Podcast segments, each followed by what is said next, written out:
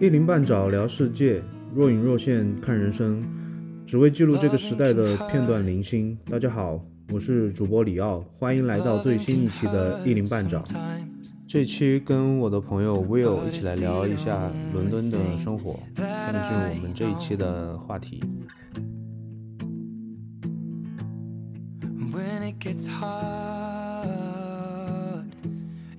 Hello，大家好，欢迎来到我们这一期的播客节目。这期我们是一次跨国的录制，我请到了我的本科的好朋友，呃，Will，他现在在伦敦。然后 Will 给大家打个招呼。嗨，大家好，我是 Will，现在在伦敦，早上八点多。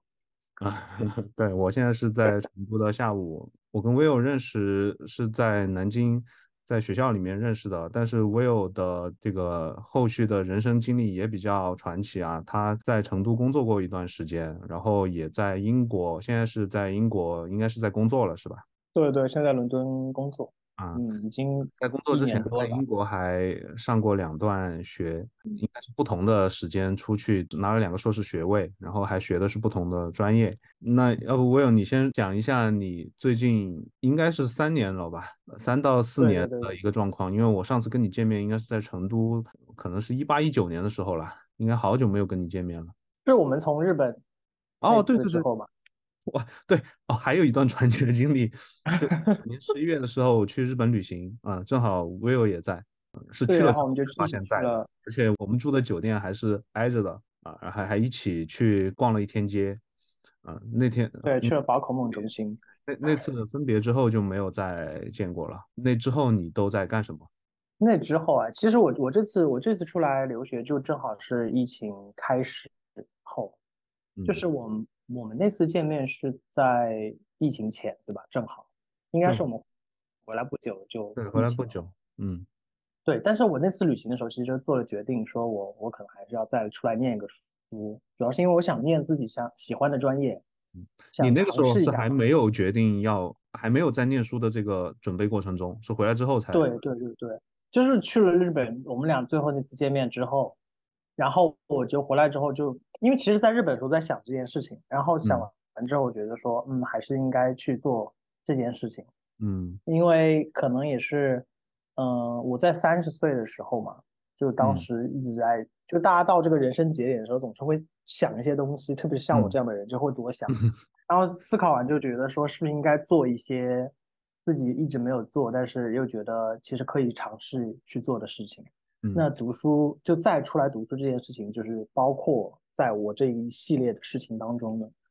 当时就会觉得，嗯，一直很，我大学的时候你也知道，就是一直在做一些跟文化相关的内容，嗯，所以我当时呃大学毕业有尝试出来念一个关于呃传媒和公共关系相关的专业，但我其实个人还是很想做跟艺术更接近的内容。嗯，所以我这次出来念的就是一个艺术专业，是艺术哲学。嗯，你说的第一个专业传媒和公共关系，就是你第一段在英国念书的这段经历是哪一年？那是一三到一四年，就是那么早毕业之后一年多，对不对？就是我们刚毕业的时候。那你回来之后，你在成都做过一段，就那个时候其实做的应该就是跟艺术相关的东西。其实没有。来来，我完整的复述一下我的这个，你就被你所被你说成是传奇经历，但我觉得就是只是比较折腾而已。就是我大学毕业之后，我不是先去了一年北京，然后在北京待了一年之后，决定说要出来念传媒的专业嘛，因为当年高考的时候没有选到自己喜欢的专业。嗯就是我们的朋友，就是我经常跟老米吐槽，就是说啊，本来本来想去他们学院，但是分数不够，就很尴尬。嗯，然后然后就去念了那个专业，念了那个专业之后呢，当时英国的英国好像是正好是换届前后吧，反正当时的外交大臣就是砍了很多签证，嗯，所以当时其实留下来不是很方便，就是你当时是有尝试有想留下来过，对对，当时有想说要留下来试着生活一下，或者是至少工作一两年感受一下，但是可能就自己实力跟各方面都不太行。所以就回国了嘛，然后回国我先去的重庆，然后在重庆工作了两年，然后去到了成都，嗯，但其实这个整个过程都是你，因为你没有找到一个特别适合的行业，所以呢一直在零售管理这个领域工作。然后后来我对成都也是，但是我成对在一八一九年的时候吧，一八年的时候，我当时就觉得说，哎，是不是还是应该去从事自己喜欢的行业？所以我当时就去去做跟艺术相关的嘛。这也是为什么后面促成说我觉得还是要念一个书。但其实我当时去找这方面的工作的时候，还是想说，呃，可能需要在让自己的怎么说呢，内在或者说让自己对这方面的领域的了解更深刻一点。因为我知道身边很多人，他们其实毕业之后，他们很多时候从事的工作可能跟至少跟自己以前的专业是相关的嘛。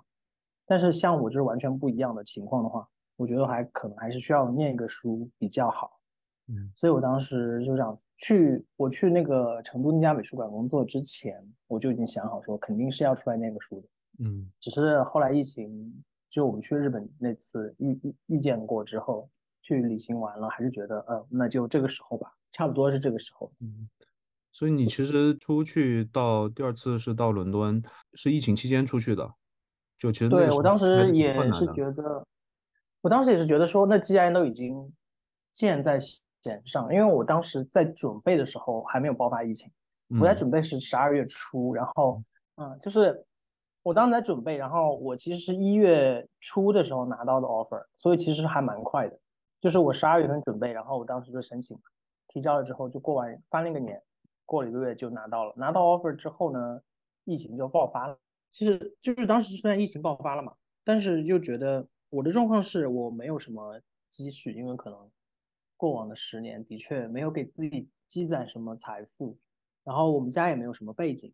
所以其实我当时两个决定都是蛮冒险。第一个就是我必须用我自己仅剩的一点点积蓄去支付我所有的学业和生活。第二件事情就是要学跟艺术相关的，说实在的，你是真的需要一点。资金基础的，因为我后来身边所有的学艺术的，基本上家里都还是蛮殷实的，嗯，所以其实这两个决定都就是经济方面的状况都会让觉得说，哇，天哪，我还又要在疫情的时候去处理这个事情。但可能疫情也是另一个契机，就是让我觉得说可能，呃，有一些生活上的开支会受到限制，然后就不会，你就不需要去花费那么。你去了之后是在上网课吗？还是有线下？是在那边上网课？上对，都是在上网课，所以很多人都没有出出来。但是我当时想说还是要先过来，因为后半年的时候慢慢解封了，就不用上网课了。啊，我我这次选的学校其实是因为他正好给了 offer，其实我申请了别的学校，但是后来就不想等，我就想说这个时候出来念书也蛮蛮难得的。但我可能我这计划没有很周全，因为我知道很多人就是二次出来都还蛮缜密的。到英国那个申请会那么快吗？就是我印象中总觉得你要去申请读书的话，从准备到各种流程环节结束之后，到最后拿 offer，你说就一个月的时间，为什么会这么快？我可能是因为，哎，其实这个我也蛮意外的，我也没有想到会这么快。我当时给自己的时间，因为我十二月，说实话，十二月申请已经很晚。我当时想说，我应该可能会赶上第二批，因为他们学校一般是会有第一批就招人，招完之后会有一些名额留下，会有第二批嘛。很多学校是这样的，所以第二批时间一般是三到五月之间。我想说，我大概三到五月拿到就 OK。结果我可能就是赶上了我们学校的第一批的末端吧，就是因为基本上很多人是九月份、十月份开始申请。我的优势可能是在于我有工作经验。然后这个我写到简历里的时候就很快会被通过，他们只是问了我说需不需要写一份声明，因为我是第二次出来读一个，又是跟上一次一样学位的等级的这么一个学位，所以可能需要向移民局去说明一下为什么我要再去读一个相同的学位。其他的还需要你，比如说，呃，附上你以前的一些作品啊，或者是论文。当然，你这个专业领域不需要啊，因为我不是纯艺术创作类的，所以其实他就不需要你去提交作品。艺艺术哲学是学什么？就是学哲学，只是它是艺术领域的，就是用哲学的一些理论去讨论一些艺术的内容。其实我们课程还是蛮自由的，因为我们的课程是我们会在呃八九门的课里面选两门自己主修的课，然后我当时选了两门，一门是关于策展和道德，这个听上去是蛮玄的。道德，道德，morality 那个道德吗？第二个是呃跨文化记忆。跨文化不太懂，确实超但我我告诉你，我我告诉你，我当时的毕业论文写的内容，我当时毕业论文是选的跨文化这个领域的内容去写的。嗯。然后我写的是宝可梦珍珠钻石复刻游戏。我天呐，你这个会那个能搜到吗？呃，应该搜不到吧？因为我没有就是统一发，也也可能搜得到，我不清楚。OK，OK，你现在继续介绍一下你你的那个跨文化的那个研究，你的主要结论是什么？啊，好像没有结论。但是我跟你说，我这次 写论文，我发现，因为我第一次留学的时候，发现就是其实写论文这件事情，跟当时在咱们在南京的时候，我觉得本科的时候写论文写的真的是太水了，所以以至于第一次留学的时候，觉得。写论文好难啊，就是你每一句话都要写那么认真。但这次可能是因为是艺术行业，呃，艺术领域的艺术领域的论文要稍微轻松一点，就是他们有那么多的限制。嗯，就包括你甚至都可以在文章中用 I。那你第一个学位就是硕士学位写的论文是什么？记得吗？呃，写的是，因为当时学的是媒体和公共关系。嗯，所以当时写的是国家公关的对比，然后用的例子是伦敦奥运会跟北京奥运会开幕式。哦，哎，这个还挺，就是在那个时间节点还挺。对对对，因为正好伦敦刚办完，挺大热点。OK，那我们先把这个 学习这块先收回来啊。其实 Will 还做过很多很多事情，嗯，折腾的事情，嗯。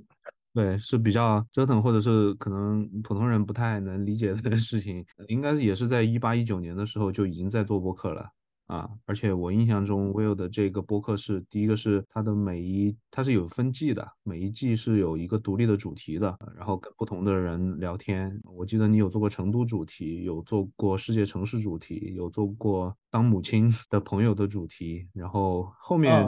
后面可能就乱掉了，还是你反正你的那个主题一会儿又跳回来，又又变成一个第几季的一一个番外，而且好像你的每一季的那个 logo 还是自己设计的嘛。呃，你当时想做这个事情的契机是什么呢？你要不要安利一下 播客 啊？随便啊。感谢你，感谢你这个推广平台。没有，当时其实做播客包含在了我，呃，我当时说三十岁的时候想做很多事情，然后包含在那一系列事情之中。当然，最最那个的契机呢，是当时英国有部网剧，反正就是有一部还蛮敏感的剧。我当时看完那部剧之后的第一感想是说。就是因为我其实以前一直会在思考说，呃，生存的价值是什么？就是你生存在这个星球上，对于你你本体也好，无论是你相信任何的学说或理论，无无论是你的灵体或者你的躯体，反正就是 各种形式的你留在这个世界上。我当时觉得我是不是应该留下一些什么东西会更好？看完那个剧之后呢，我就觉得说，可能有些东西它是可以替代。呃，肉体的你存在在这个世界上，嗯，那比如说它保存在数字空间或者是网络之上，那如果你今天不在了，至少你这些东西存在，它代表你存在过，所以我觉得可能我可以留下一些信息。那我就想到说，可不可以是因为在做那个之前，我录过也很很短一段时间的那个 vlog，因为那时候那时候很流行嘛。那时候出去旅行的时候录了录过一些，但我觉得我可能不太擅长这方面。但我觉得我擅长的是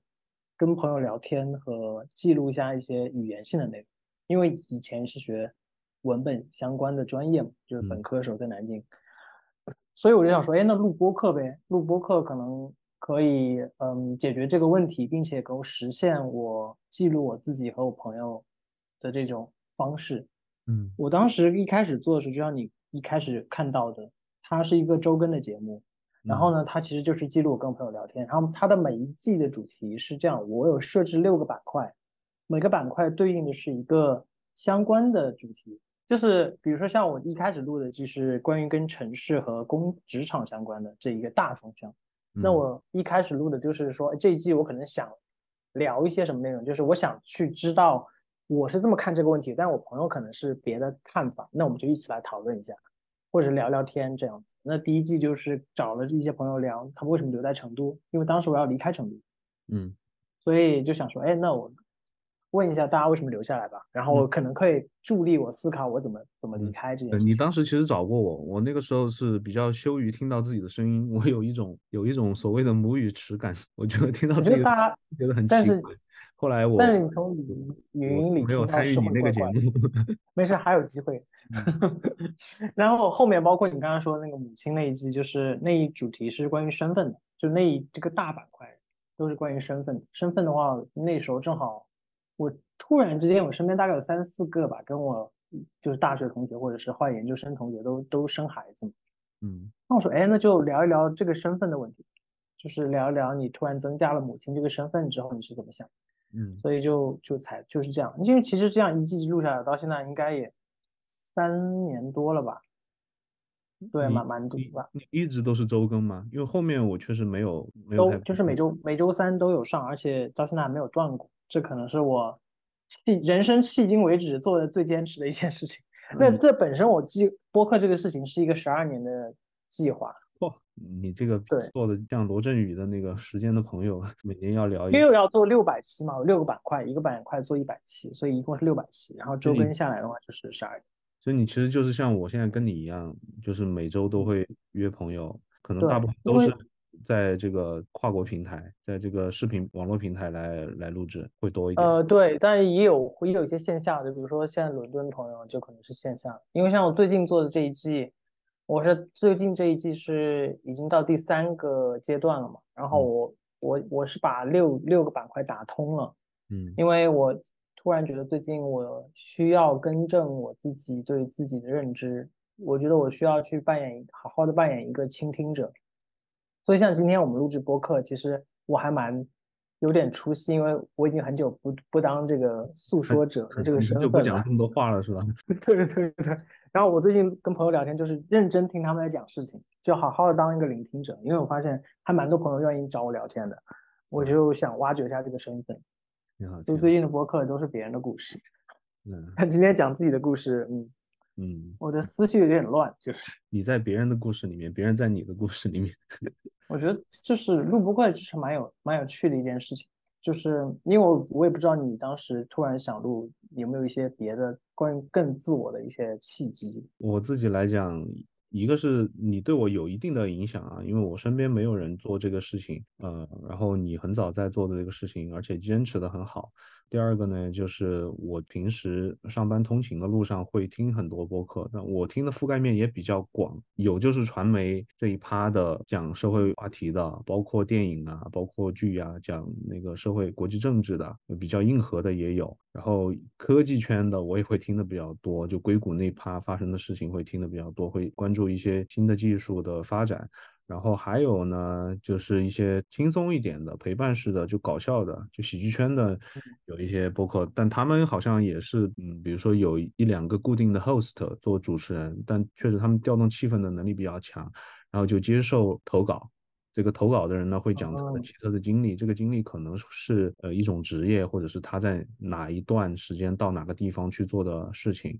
啊，反正有时候会有一些梗嘛，就习惯了。就我觉得播客可能对于我，对于呃认识这个世界的多元以及很多不同的人，因为我一直从事的行业呢，因为我是个理科生啊，从事的行业呢是嗯相对来讲。嗯，这个圈子里面的人能力强的很多，但是能讲的很好、能表达出来的人其实不多。包括我自己，我自己一直也觉得我不是一个表达能力很强的人。但是呢，我又感觉自己心里面有自己的主见，又想说一些什么事情，或者是记录一个什什么事情。就像你一样，你现在你做好的这个东西会终身跟随你。就是你刚才说的，就是那个剧里面，里面有一个人，他想把自己 U 盘化嘛，想就对对对，直接变成一个数字化的一个载体。女儿录播课其实也是记录一下自己，然后也逼着自己去讲讲话，去想一想内容。因为现在很多人会陷入到，像我自己有时候也会，就是比如刷抖音啊，但是我没有下抖音啊，小红书差不多。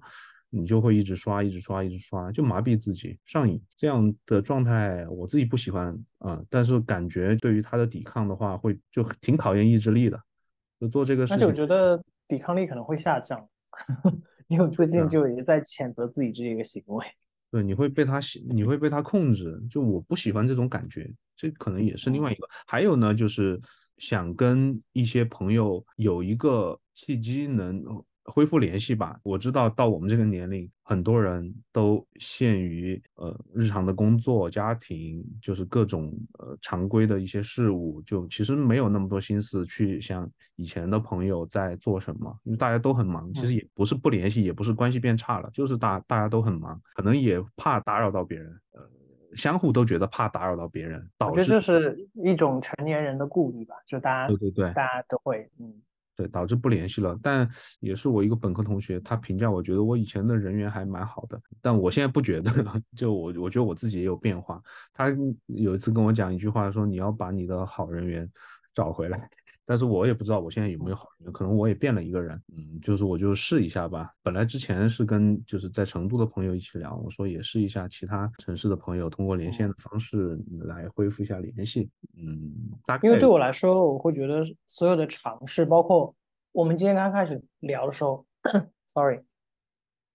包括我们今天刚开始聊的时候也说到嘛，像我其实这十年十多年吧，可能做了很多可能普通人都不太会去做的选择。但我每次去做一个新的尝试的时候，总是会觉得，它可能就是我赋予自己对于这个世界的认知的一种新的方式嘛。嗯，所以其实我觉得，无论你的播客会做多久，或者你之后会做一些别的其他的事情，嗯，这都是你值得让自己觉得骄傲的事情之一。而且我觉得关键在于你刚刚说的亲，你你的人缘啊，我是觉得你在大学的时候。反正亲和力是很好，所以呢，就是那种很天然的亲和力，你知道就不是你知道，就有些有些，比如说做学生会或什么，就是大家会有一种表现出来的亲和力，不是那种。所以呢，你要你要自信你的声音，不要不要再听自己的声音，要觉得羞耻。呃，亲和力这个呃词语，好像现在已经离我远去了，我也不知道为什么。但我我我挺好奇的，比如说你会去回听你以前的节目吗？你现在做这么多年了，你会回去一个是自恋的角度啊，回去听，嗯，呃，反复听；一个就是复盘的角度，跟那个时候的变化，包括你对谈的嘉宾的变化。我会出现这样的情况，就是可能有一种情况是有两种情况啊，一种情况是有朋友突然说，哎，我突然想到我们上次聊天那个事情，然后我也可能已经有点忘了我们上次聊成什么样，大概我们知道聊了什么内容，但是我可能会回去稍微听一两个片段，哦，我们大概上次聊了什么什么，就是这种是第一个契机。第二种契机是会有一些很偶尔，因为偶尔真的会有一些听众，但我听众很少，会会突然翻到某一期，然后在下面评论的时候，我会点进去听一下这期到底讲的是什么。嗯，但我自己从来没有主动回去听过任何一期。我我开始也以为我不会，比如说跟你这一期聊完，我可能就会觉得，比如说我要剪，我可能觉得很难打开，然后但是打开之后还是要把它剪出来，然后希望我。几年后也会有这种感觉，也也会有这种瞬间吧，就是有人听到这个东西给你留言，然后 就勾起了你的一些回忆。先试一下。我觉得那些瞬间还蛮蛮，我还蛮珍惜的，因为包括我前段时间，我为什么现在此刻正在做这一季是要跟聆听相关，就是那天我突然有个朋友说，好怀念我们上次聊天，因为比如说有一季，可能某一季我就固定跟一个朋友，我们就聊一整季，一整季一般是十期节目，那就是我们大概。会连续约个十周，每一周我们都会有固定的时间聊天。其实像你刚才说，其实很多时候大家到成年之后，工作忙起来，大家就没有那么多时间。但是你你因为这个事情，好像你就做了一个约定，就那段时间就还蛮嗯，而且值得回。你本来就要本来就要跟人聊天嘛，就不如记录下来。我还想把这个拉回艺术，你觉得艺术这个行业 适合哪些人呢？呃，现在暑假高考结束之后，对吧？也涉及到报志愿啊，有有一些可能会想走这些路啊，有些是有些小朋友看到艺艺术家，不管是流行文化里面的艺术家，还是就是可能偏古典或者是偏，我也不知道用什么词形容啊，小什么人适合来做这个行业？因为你你说你做这个事情也是。呃，也是比较有勇气，或者你自己就要折腾嘛。因为 Will 的本科的呃专业是教育啊，跟教育相关的，然后从教育又到传媒，对吧？刚你也说你当时想报传媒，但是传媒这两年我不知道你有没有关注国内的新闻，其实今年传传媒就是整一整个拉胯，因为呃有一个这个报高考志愿的，相当于是一个怎么讲，也不叫老师，就张雪峰了。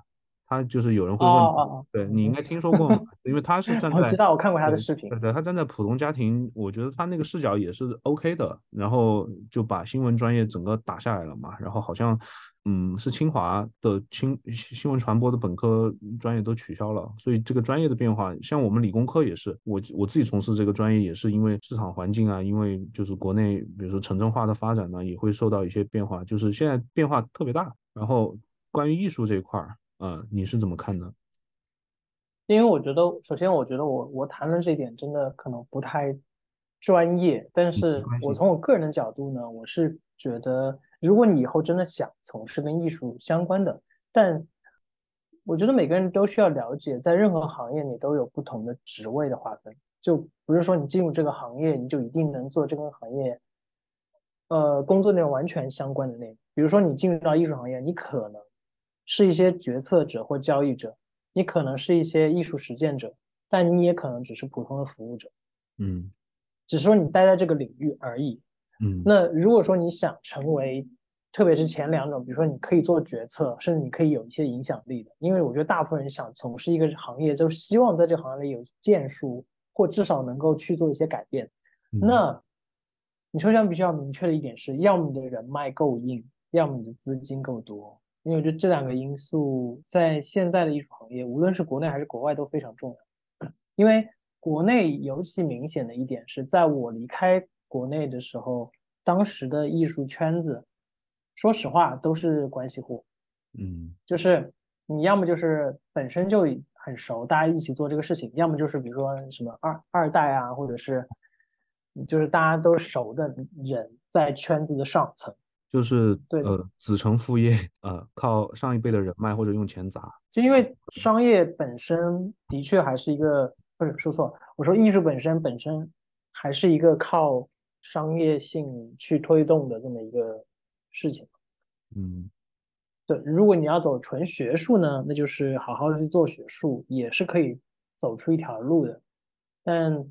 我觉得大部分人可能想从事这个行业，并不是说我想去搞研究。OK。那关于你刚说的，就是艺术的这些产成品是要有人买单嘛？它有一个商业逻辑嘛？这块待会儿聊你的工作，我觉得也可以，我们再展开聊一下。嗯，我们可以拉回来聊一下在英国的生活，因为我是去过两次英国啊，嗯，基本上那几个大城市我都走遍了。我自己反正我喜欢看英剧，包括那个夏洛克啊，还有唐顿那个 Crown，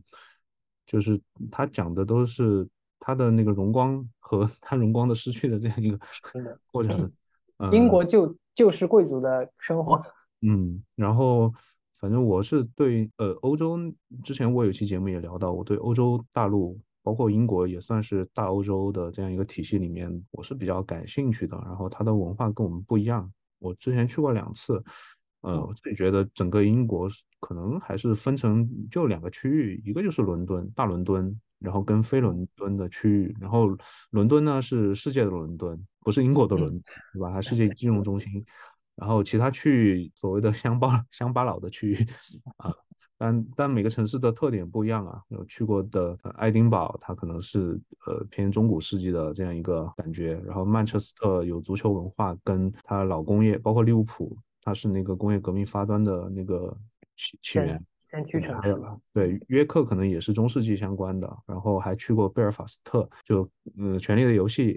拍摄的那个那个地方，北爱。所以你只是你只是没有去过威尔士是吧？我没有去过威尔士，格拉斯哥没有去过，但苏格兰去过那个爱丁堡。苏格兰去了爱丁堡，对对，然后还去了就惠特比一个小镇，它是一个修道院，就也也是第一次见过，然后又是个海滨城市，很多海鸥，啊就吃那个 fish and chips。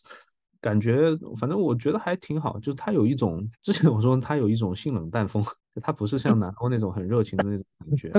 啊。但是它的足球文文化，你知道小镇的那酒吧里面去喝酒，那些英国的所谓的乡巴佬跟你讲讲一些你听不懂的英文，但那个环境呃那种氛围还是挺好的。就是你在应该应该你的两段是在不同的地方嘛？第一段是在呃，第二段是第一段在利兹嘛，在利兹它就是夹在曼城和约克之间，所以它其实就是北英格兰的，或者说我们所称的大不列颠的中部这么一个区域。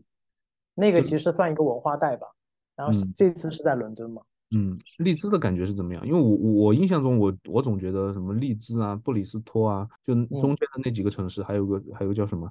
反正就是华人留学生特别多，然后又是道新不新的那种城市，就人口可能也就几十万，我没有查过啊。呃，它的这个城市风貌呢，又是又现代又有一些古朴的东西。中间那一带有有还好像有一个红砖武校，就是因为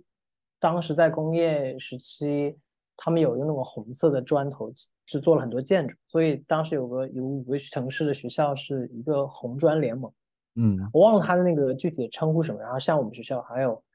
呃，约克啊，约克、曼城、利物浦，反正中间那一带，但我具体忘了是哪。利兹不是红砖吧？我没有去过利兹。利兹是利兹是红砖，但是我我看过那个城市，我感觉就是有点还是比较现代。但你火车经过的那附近都是都全是金。全是新的建筑，所以都都不是。对你进去之后才发现那些建筑，包括我们学校校园都是红砖的。这几个城市是那种有一条河，河旁边就会修一些比较现代的建筑，然后就有玻璃幕墙的建筑，然后里面可能会放一些普华永道啊这种审计师事务所的一个一个分布在里面。我觉得这一代可能唯一你看不太到现代建筑，就只有约克了吧？因为剩下的城市基本上都还蛮现代化的。嗯，但但但是在你在这种城市生活，首先说实在的，当年我第一次留学的时候，我们去伦敦真的有种进城的感觉。那肯定，那肯定肯定不一样的，是完全不一样的。啊，对，所以就是你像你刚才说，就是大伦敦和乡就是乡间，就是的确大概是有这种概念，而且这个传说也不是这个传说，这个这个笑话就是现在还是在通用的，是吧？伦敦的生活感觉怎么样？我在伦敦待的时间不长啊，然后就是去那些可能第一次去会去的那些地方嘛，什么大英啊、Big Ben 啊那些地方。但我看前两年有个剧比较火，叫《伦敦生活》。嗯，对，那个剧，但那个剧火的原因可能是因为台词吧，可能跟伦敦生活没有我我想问你的是，我想问你的是，它中文翻译叫《伦敦生活》，它的英文其实叫 Fleabag。Fleabag 好像是一个，就是说那种。这个好像也不能播呀，那个没有不能播吧？对对，我说你以后没有没有，我是说我是讲 Fleabag，好像就是讲自己生活很糟糕，然后在伦敦，对吧？就那个女主好像也是碰到那样一个困境，就是你在伦敦是 Fleabag 的状态吗？还是还？我觉得我在伦敦现在的状态其实还蛮妙的，就是它处在一个非常低成本低端，但是能保证一定生活质量这么一个状态。我不知道你能不能理解我说的意思。嗯，我大概能理解你说的低成本低端，你不是指区域是吧？不是指你住的。我不是指区域，因为我住的区域还蛮……嗯，我因为我在一区，我就没有出过一区，而且我有时候跟朋友开玩笑，我会说，你知道伦敦的交通是分区的嘛？我跟朋友开玩笑就说啊，我不想出一区，出了一区就不是伦敦。就就这种感觉，但嗯，我住的地方是 OK 了，但是我生活的成本其实说实在的，算低端收入人群的那种感觉。但我有在保证我的生活的内容是丰富且有趣的。我明白，我明白你想说的，生活物质上是没问题的，但是精神生活是比较丰富的。嗯，你想做的事情是能够达到的。啊，然后其他大概是这么一个状态，可能别人觉得会相对有一点牺牲的东西，你其实不太 care 啊，就这种感觉。是是，大概是这样一个状态。但是像包括你刚才说的那部剧，包括很多人可能，因为其实我之前有段时间跟一个学剧作的朋友聊天，就聊到了这个这个剧的作者嘛。然后其实说白了，你看到的很多都是，就是现在成功背后嘛，你可能早些年人家也是打拼了很多年。然后有剧火了之后，现在过得也还不错，所以他现在的生活应该就不是，可能不能用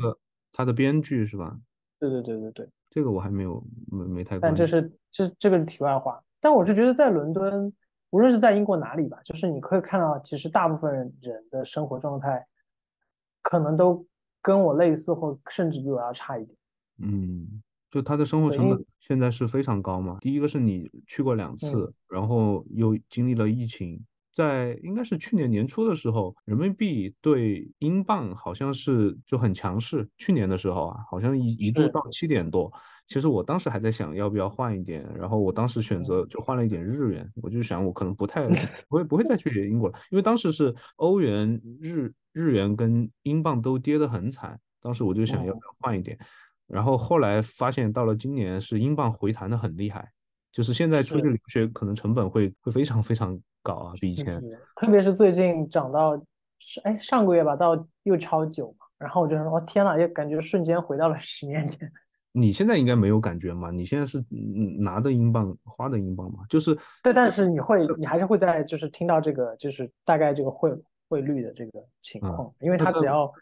超九和跌八都会都会成为新闻。嗯，对，那十个点的浮动嘛。那你在汇率之外，本身伦敦的这个生活成本这几年的感觉，你吃的，其实疫情疫情影响还蛮大的，我个嗯人是这么觉得，因为，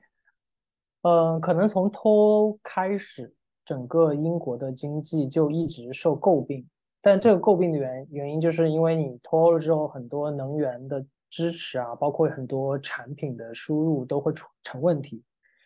它需要转成就纯呃英国本土出产和制造，那它就会涉及到很多成本上升。其实我觉得，对于生活在英国的人来说，最明显的可能是所有物价的小幅上涨，而且这个上涨基本上是以三个月为一个周期的上涨。哦，它不仅包括了你可能去买的吃的东西，或者是交通费，包括你生活的一些基础是，比如说网费。嗯。像我那个我签的那个家里的这个 WiFi 的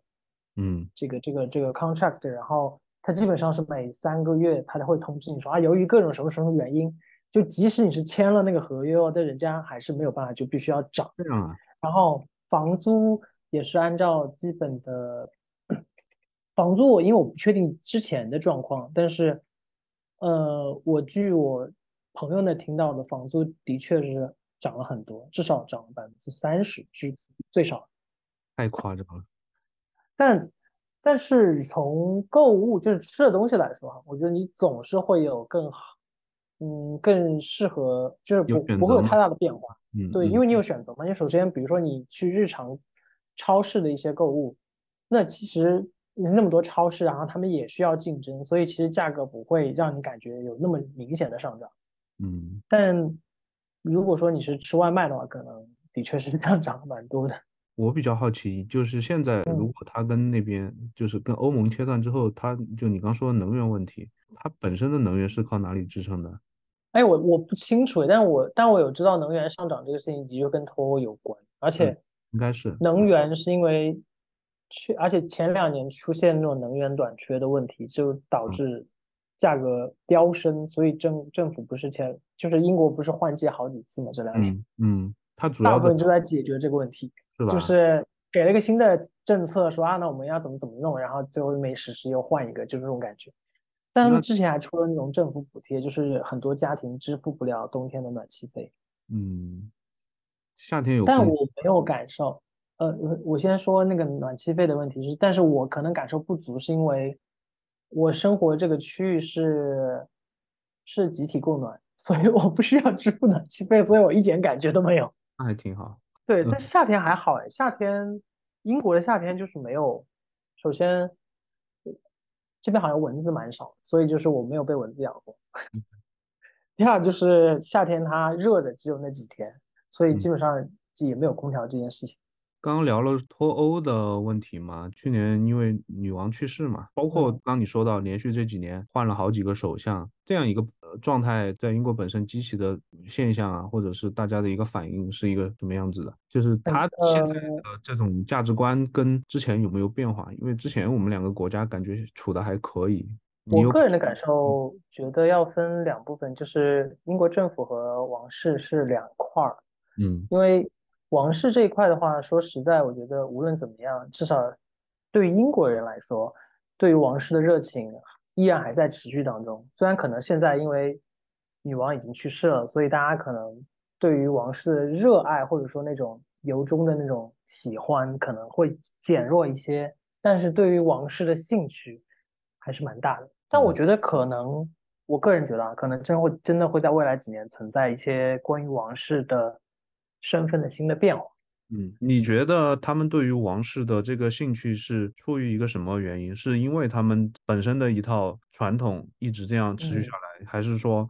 呃，可能是因为他们过往的荣光，是因为这个王室，对吧？日不落帝国，伊丽莎白二世在的时候呢，因为我看《Crown》那个剧啊，那就是，就最近一年把你现在有的五季都刷完，我感觉他其实还是做了很多努力，想去延续他过往的那种荣光。但是时代在发展，在变化，其实他很多事情是做的比较失败的嘛。就那个剧里面其实讲，呃，苏伊士运河啊，什么。包括香港回归啊，中间反正发生很多事情。那英国人对于王室的关注是出于传统的延续，本身的一个自我的自我的尊，也不叫自我的尊重啊，就是对于自我的一个认同，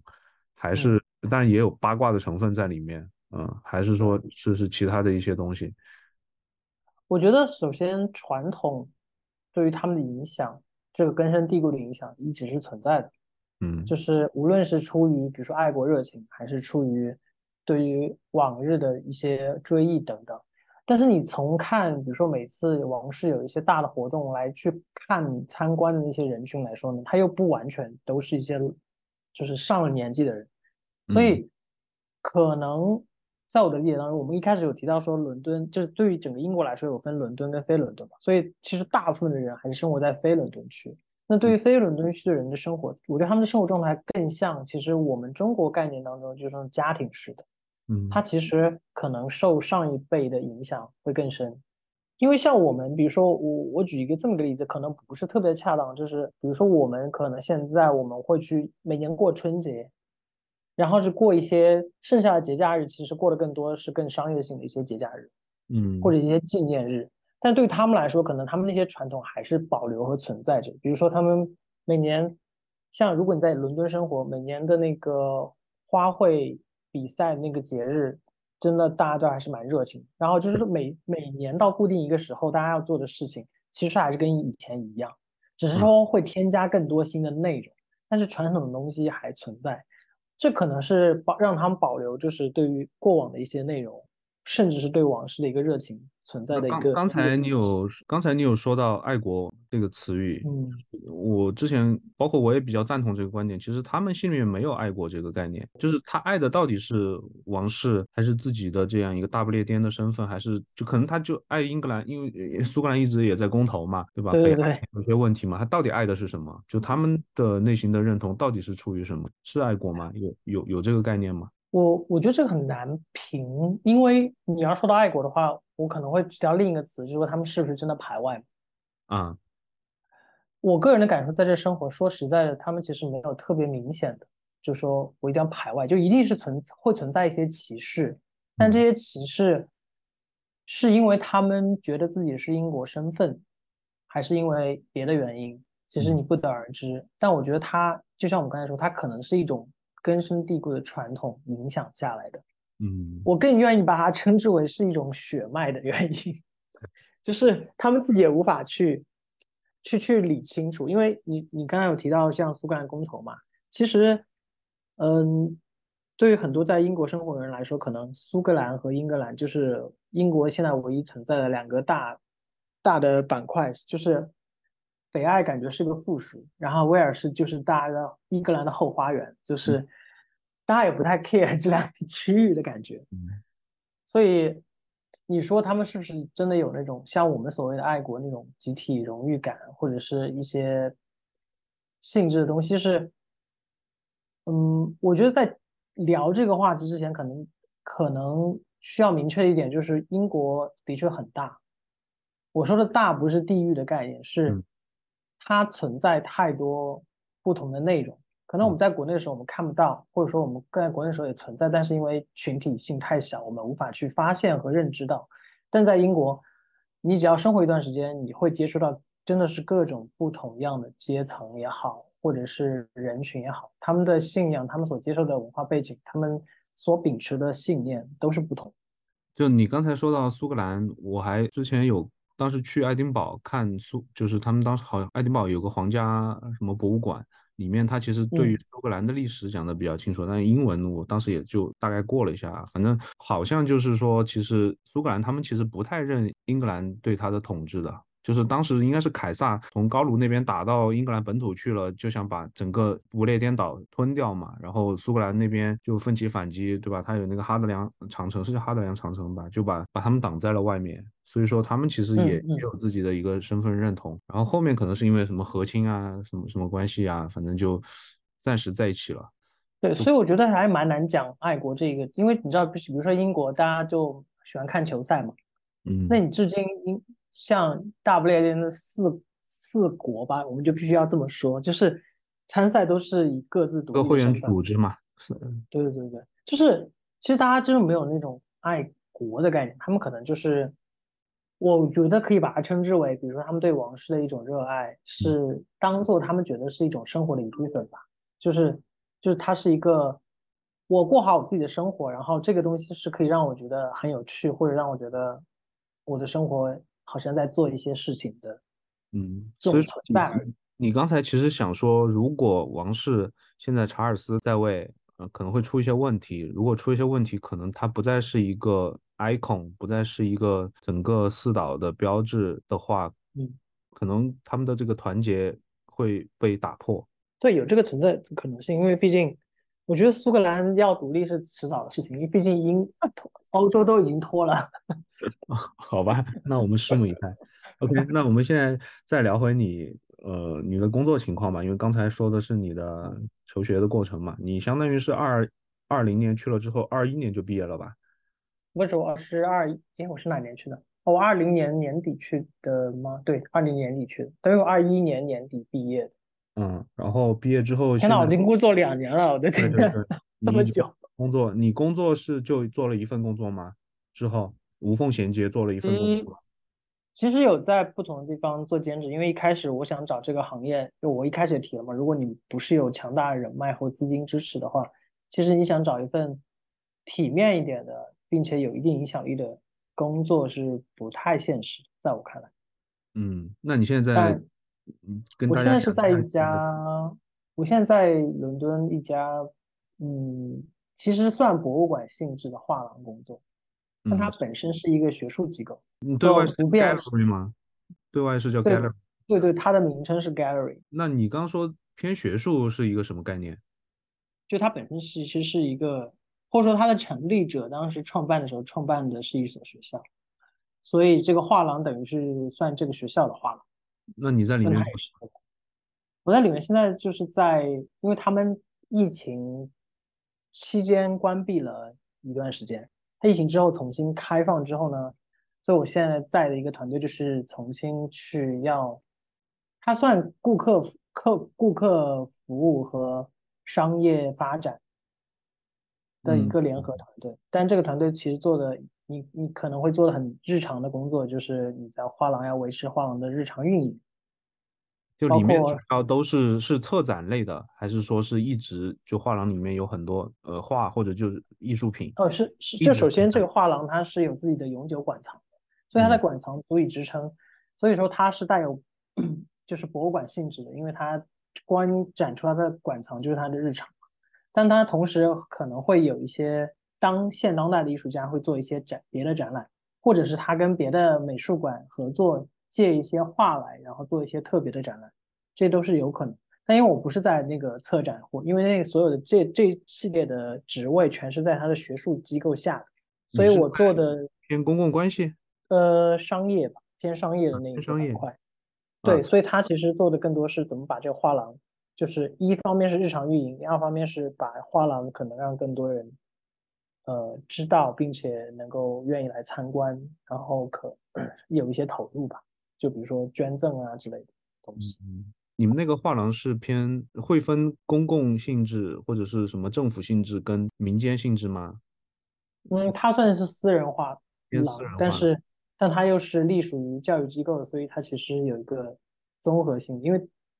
首先明确是它肯定不是国家性质，因为如果它是国家性的话呢，这会有政府拨款，像嗯。大英或者是国家美术馆就是政府拨款，所以它没有政府拨款这一个情况，所以它也需要去维持自己每年的 sponsor，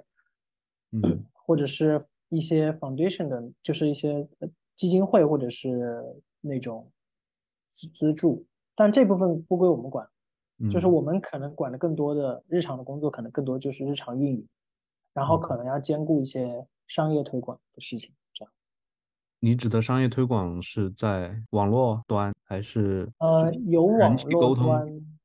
主要是网主要是网络端和一些可能要接，因为我们要接收很多外面可能想要合作的一些，就是你们可能对团体的多一点，对个人的少一些，可以这样理解吗？哦，没对对，没有没有对个人的，都是对团体，都是对团体的。团体的合作是拉 sponsor 吗？还是就是卖票吗？还是还是做做一个什么一一个系列？日常运营其实更多的是可能就是售票和呃艺术品商店的管理等等。嗯，但但剩下可能会有一些 商业的合作，比如说他们要来这边办活动啊，有人想租你们的馆子办一些别的事情啊，然后。如或者是有些别的品牌或机构可能想做一些项目啊之类的，嗯，盈利情况怎么样呢？现在什么类型的团体会对到你们这个地方去付费享受你们提供的服务感兴趣？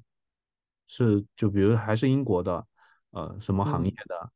其实现在还是相对来说比较多是英，都基本上都是英国，因为现因为它不属于大家都非常知道的一个嗯画廊或者博物馆，偏小众嘛。对，偏小众。嗯，呃，最近可能有些出圈，是因为艺术商店的一些商品，然后在留学生圈子可能会比较出名。但是画廊本身来说，其实知道人并没有那么多，所以就不会有那么多国外的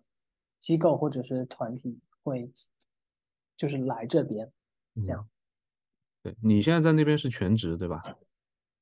工作签证这块是因为我不太了解这个政策啊，是是怎么？嗯。签证其实比较麻烦，因为我现在签证马上可能到明年要到期。我之前问了，因为我可能现在团队当中扮演的角色相对来说在团队中是很重要，可是 HR 那边可能不太愿意给工作签证，嗯，是因为我们本身是一个学术机构，所以他他们把所有的这个名额都留给了学术职位，嗯，所以在我们这边就没有留名额。所以没有办法在这边申请到工作签证，我可能会想别的签证的方法。还有什么签证呢？探亲、留学、旅游，我能想到就这几个。还有什么？嗯，但这些签证都没有办法支持你在这边工作。对啊，对啊，你要工作的话呢，比如说你如果是学生签，你是每每周有二十个小时可以工作的时间。嗯。然后剩下的签证呢，其实英国最近有开一个新的签证，叫做创新创业签，我不知道中文翻译啊，因为。初创好像是初创签证，因为以前是有个投资签证或者是创业签证，嗯，但他对资金的要求就是初始资金的要求还蛮高的。但现在这个签证其实它没有什么初始资金的要求，它只需要你要保证有一个是有机构背书，第二个是在三年之后你能够盈利，好像是五万英镑吧，嗯，但我觉得五万英镑其实也不算多，但是还有一个要求就是你这个行业必须是一个创新行业。嗯，对，因为我就是之前有看到，就是听其他节目说，就硅谷那边有一些会把它的一些新创新的，包括人工智能啊一些比较火的 AI，把一些第二总部往伦敦放，就是这个可能符合你说的创新创业的这样一个范畴，但可能你你这个行业，嗯，看怎么去包装，就这个就不太清楚了。但首先，我如果真的要创，我真的要走这条路的话，我得先自己弄个公司啊。那你你后面怎么打算的嘛？就还是还是争取要留下来？会办，对我现在是还是我可能会争取办另一个签证，叫国际人才签证。嗯，它是但它是三个领域，一个一个是学术研究，一个是数字科技，还有一个是艺文化艺术。嗯，然后就是你需要有持续在做一些该领域的事情，并且有一定的国际影响力。然后这这个签证，那这个我觉得可能也也是得包装包装才行。对对对，希望你能够早点把这个 把这个问题解决。解决是是是，这个问题现在是可能最大的。你说明年的话，其实时间也过得很快啊。对，就只有半年，所以就还是要抓紧。因为之前可能原来想说，至少我的工作因为之前 HR 那边给到的消息很模糊，只是最近才给到了一个明确的消息。HR 是什么什么概念？是你们内部的人力资源？嗯，对对对，公司 HR。OK。那我还有一个比较好奇的问题，就是因为你是一个中国人嘛，在一个英国的机构里面，就是你打交道的同事里面，其实也有很多就是英国人，他们现在对中国人是怎么看的？对于你，对于中国人这样一个群体，包括中国这个，首先其实其实存，其实英国还存在，的确是存在蛮多对中国文化本来就有兴趣的，就是有一部分同事，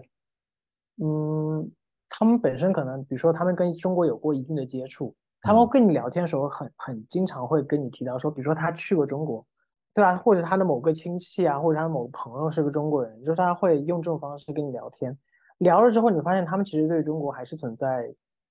嗯嗯，首先对于大部分的外国人来说，就是他们根本不知道中国到底是什么样子。他对中国的认知，就是实际上的认知，是不是还是跟唐人街那个样子差不多？他们甚至很多。人都不太去或者没有去过唐人街，就是其实唐人街说实在，真的去的很多都是游客或者是中国人，所以真正在英国生活我接触的英国人，他们很多人都没有去过，甚至他们没有就是去去去那边，甚至只是吃一家正宗的餐厅，嗯，他们都都没有去过，所以他们对中国的概念还是很模糊的，他们更。多的是看到的一些政治上的新闻。就比如说最近中国有什么什么政策啊，然后，对啊，就是他们可能就不是很清楚这份概念，而且对于大部分的年轻人来说，他们其实不太 care 你是哪个国家的，嗯，他们他们跟你聊天就是聊日常，比如说你可能也会喜欢的什么东西，最近英国发生了什么，然后最近有个什么演唱会也好，或者有个什么八卦新闻也好，对，但是他们不会不会真的去问你什么中国。反而真的问的问我很多关于中国的事情，都是一些上了年纪的人，他们可能有一些阅历，包括他们也经历了很多时代，包括我们刚才提到，比如说英国那个香港回归的事情啊之类的，嗯，所以他们更多的是去问一些他们记忆中跟中国有联系的内容。所以说，就是普通普通的英国人，其实他不会因为你是中国人，或者如果你不是中国人，你是个日本人或者韩国人，就对你是区别对待。对吧？对，因为说实在的，在英国，特别在伦敦生活的话，你中国人真的不是一个特别的群体，嗯，就是确实有太多，嗯，太多各个地方，你可能印度人可能要稍微区别对待，因为印度人太多了。啊，现在首相不是印度裔的吗？是是是的，而且印度的 GDP 都超过英国了，以前的殖民地都比他强了，他们可能心里面也会有点不舒服。对他们，他们其实说的真不太多，可能就是偶尔发生一些新闻的时候，他们会因为你是中国人身份，会问一下你说你对这个事情的看法和态度，但是他们不太关心剩下的内容。所以你其实还是没有碰到过被歧视啊，呃，这这种情况。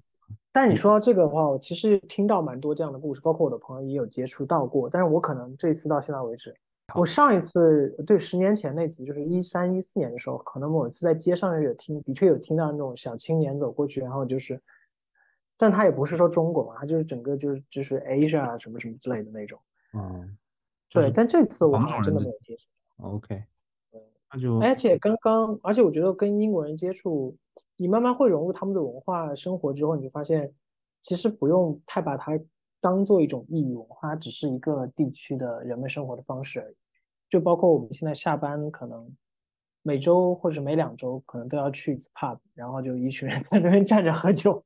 聊天，就跟你当时去那个酒吧那种感受是一样，全是人。可能伦敦确实，就我刚说的，它是世界的伦敦。它就是各种多元，包括就是全球公司的一些跨国总部，可能都放到那个地方。那不同地方的人都会到那个地方去呃工作。但我另一点想提的是，虽然不太存在这种特别明显的呃歧视或者区别对待，但是在职业发展和社会生存选择上，你还是能够感受到就是劣势吧。不是，我觉得不是歧视，只是你处于劣势而已。就是他们肯定还是要相对保护一下当地。